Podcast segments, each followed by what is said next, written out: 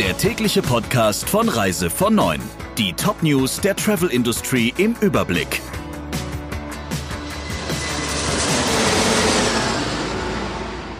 Mit Friederike Breyer, schönen guten Morgen. Schon vor drei Wochen hat die Bundesregierung beschlossen, dass es für stornierte Reisen Gutscheine statt Rückzahlungen gibt. Eigentlich sollte die EU-Kommission dem auch noch zustimmen, doch passiert ist bisher nichts, kritisiert der Deutsche Reiseverband. Der RV-Präsident Fiebig nannte es inakzeptabel, dass die Kommission die dringend notwendige Klarheit über die Gutscheinregelung verzögere.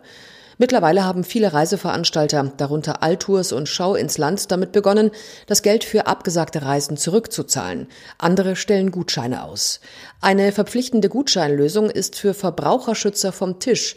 Die Kommission habe mehr als einmal deutlich gemacht, dass sie die Verbraucherrechte aus der Pauschalreiserichtlinie und der Fluggastrechteverordnung nicht antasten werde.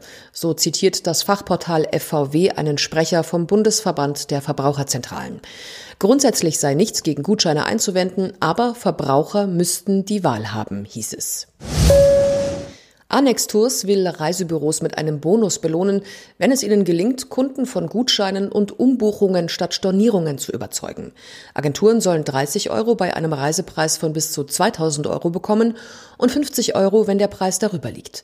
Schafft es ein Reisebüro, mehr als die Hälfte seiner Buchungen mit Abreise im Mai auf einen anderen Termin umzubuchen oder Gutscheine zu vermitteln, gibt es 2% Bonusprovision obendrauf. Allerdings gilt diese Aktion von Annex Tours nur für klassische Pauschalreisen, bei dynamischen Produkten nur auf Anfrage. Auch die Kunden erhalten einen Treuebonus. Je nach Reisepreis gibt es eine Gutschrift in Höhe von bis zu 100 Euro pro Umbuchung oder Gutschein.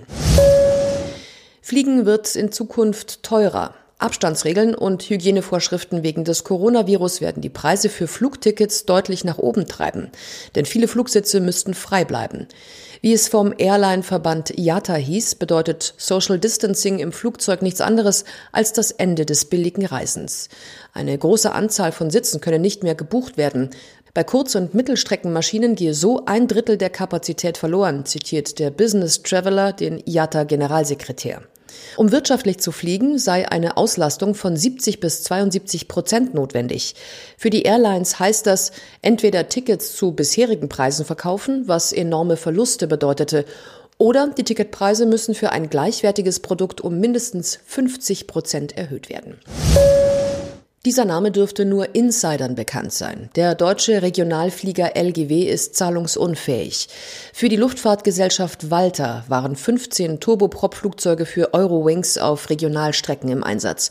Doch die Lufthansa-Tochter hat im Zuge der Corona-Krise die Zusammenarbeit mit LGW kurzfristig beendet. Gestern nun hat LGW beim Amtsgericht Düsseldorf einen Antrag auf Insolvenz in Eigenverwaltung eingereicht. Von der Pleite sind 354 Mitarbeiter betroffen. Fast 300 davon sind Piloten und Flugbegleiter.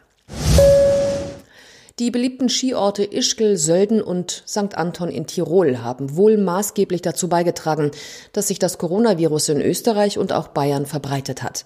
In der Nacht zu heute wird die Quarantäne für die Orte aufgehoben, wie der Tiroler Landeshauptmann Platter mitgeteilt hat. Grund dafür ist, dass es immer weniger Neuinfektionen gibt. Man habe die Lage dort unter Kontrolle, hieß es von der inneren Medizin der Uni Innsbruck. Die nach wie vor hohe Durchseuchung in den Tiroler Quarantänegebieten hatte auch Experten überrascht. Mit Stand 12. April waren im Paznauntal immer noch 159 Menschen am Coronavirus erkrankt, 84 davon alleine in Ischgl. In St. Anton waren es sogar 134 Personen. Der Reise von Neuen Podcast in Kooperation mit Radio Tourism. Mehr News aus der Travel Industry finden Sie auf reisevon und in unserem täglichen kostenlosen Newsletter.